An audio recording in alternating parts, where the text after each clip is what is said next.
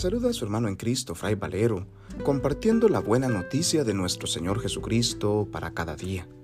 Reflexionamos hoy el Evangelio según San Lucas, capítulo 9, versículos del 28 al 36, correspondiente al domingo de la segunda semana del tiempo de Cuaresma. En aquel tiempo, Jesús se hizo acompañar de Pedro, Santiago y Juan y subió a un monte para hacer oración.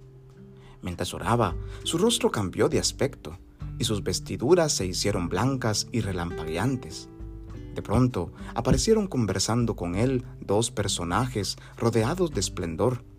Eran Moisés y Elías, y hablaban de la muerte que le esperaba en Jerusalén. Pedro y sus compañeros estaban rendidos de sueño, pero despertándose vieron la gloria de Jesús y de los que estaban con él. Cuando éstos se retiraban, Pedro le dijo a Jesús, Maestro, sería bueno que nos quedáramos aquí y que hiciéramos tres chozas, una para ti, una para Moisés y otra para Elías, sin saber lo que decía. No había terminado de hablar cuando se formó una nube que los cubrió, y ellos al verse envueltos por la nube se llenaron de miedo. De la nube salió una voz que decía, Este es mi Hijo escogido escúchenlo. Cuando cesó la voz, se quedó Jesús solo. Los discípulos guardaron silencio y por entonces no dijeron a nadie nada de lo que habían visto. Palabra del Señor. Gloria a ti, Señor Jesús. Nos encontramos a Jesús, que unos versículos atrás del texto proclamado hace unos instantes, les ha anunciado a sus discípulos que Él ha de padecer ha de morir en una cruz, ha de entregar su vida, pero que al tercer día resucitará. Jesús ha anunciado su pasión a los discípulos y les ha invitado a que también ellos abracen su propia cruz y le sigan. Muchas veces nosotros eh, escuchamos esta clase de textos y los dejamos pasar por alto. ¿Qué es lo que nos está diciendo Jesús? ¿A qué nos está pidiendo que nos comprometamos? Cargar con nuestra cruz y asumir que el ser sus discípulos traerá para nosotros también sufrimiento, muerte, crucifixión, dolor, eso es un compromiso real que nosotros asumimos desde el día de nuestro bautismo. Hoy en este segundo domingo de Cuaresma, la palabra de Dios nos invita a ver las consecuencias de este cargar con nuestra cruz, tener claridad en las consecuencias de lo que significa para nosotros seguir a Jesucristo. Y por eso nos propone el texto de la transfiguración. Nos encontramos con Jesús que sube a lo alto de la montaña con sus amigos Pedro, Santiago y Juan. La montaña siempre ha sido signo de la oración, de la contemplación, del lugar del encuentro con Dios. Y ahí en la profundidad de la oración, ahí en la cima de la montaña, Jesús tiene una experiencia maravillosa. Se transfigura, todo su ser cambia, sus vestiduras se hacen blancas y relampagueantes y aparecen conversando con él Moisés y Elías. Este relato de la transfiguración es un relato que nos recuerda nuestro bautismo la vestidura blanca que portamos ese día, que será la misma que al final de nuestra vida portaremos cuando participemos de la plenitud del reino de los cielos.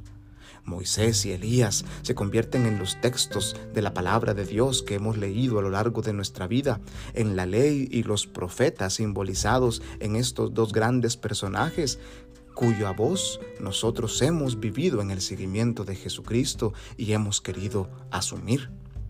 Y ahí, en lo alto de la montaña, Dios confirma la misión de su Hijo, recordándole las mismas palabras que el Espíritu de Dios le hizo sentir en el día de su bautismo en el Jordán.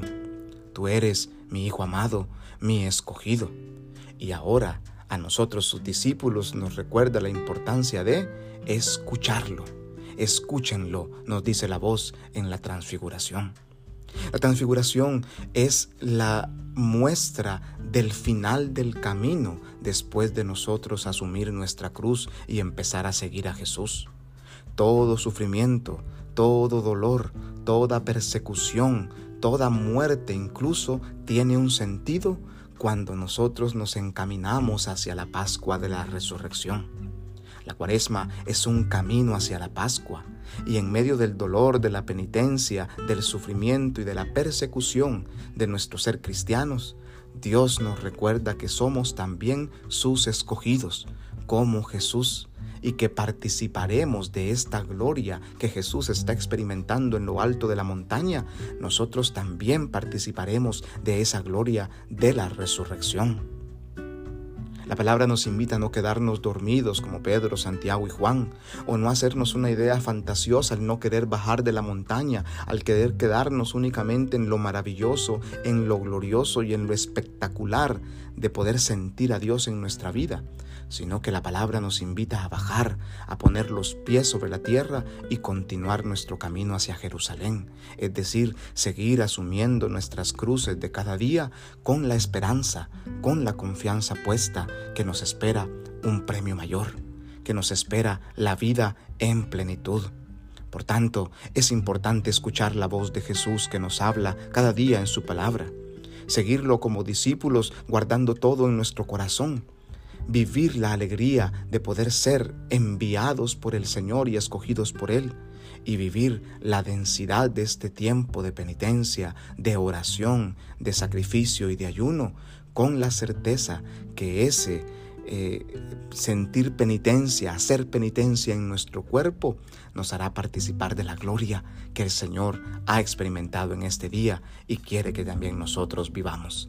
Que Dios en su infinita bondad y misericordia nos siga acompañando en este camino hacia la Pascua y nos permita experimentar la gloria de su amor y de su misericordia en el nombre del Padre y del Hijo y del Espíritu Santo. Amén.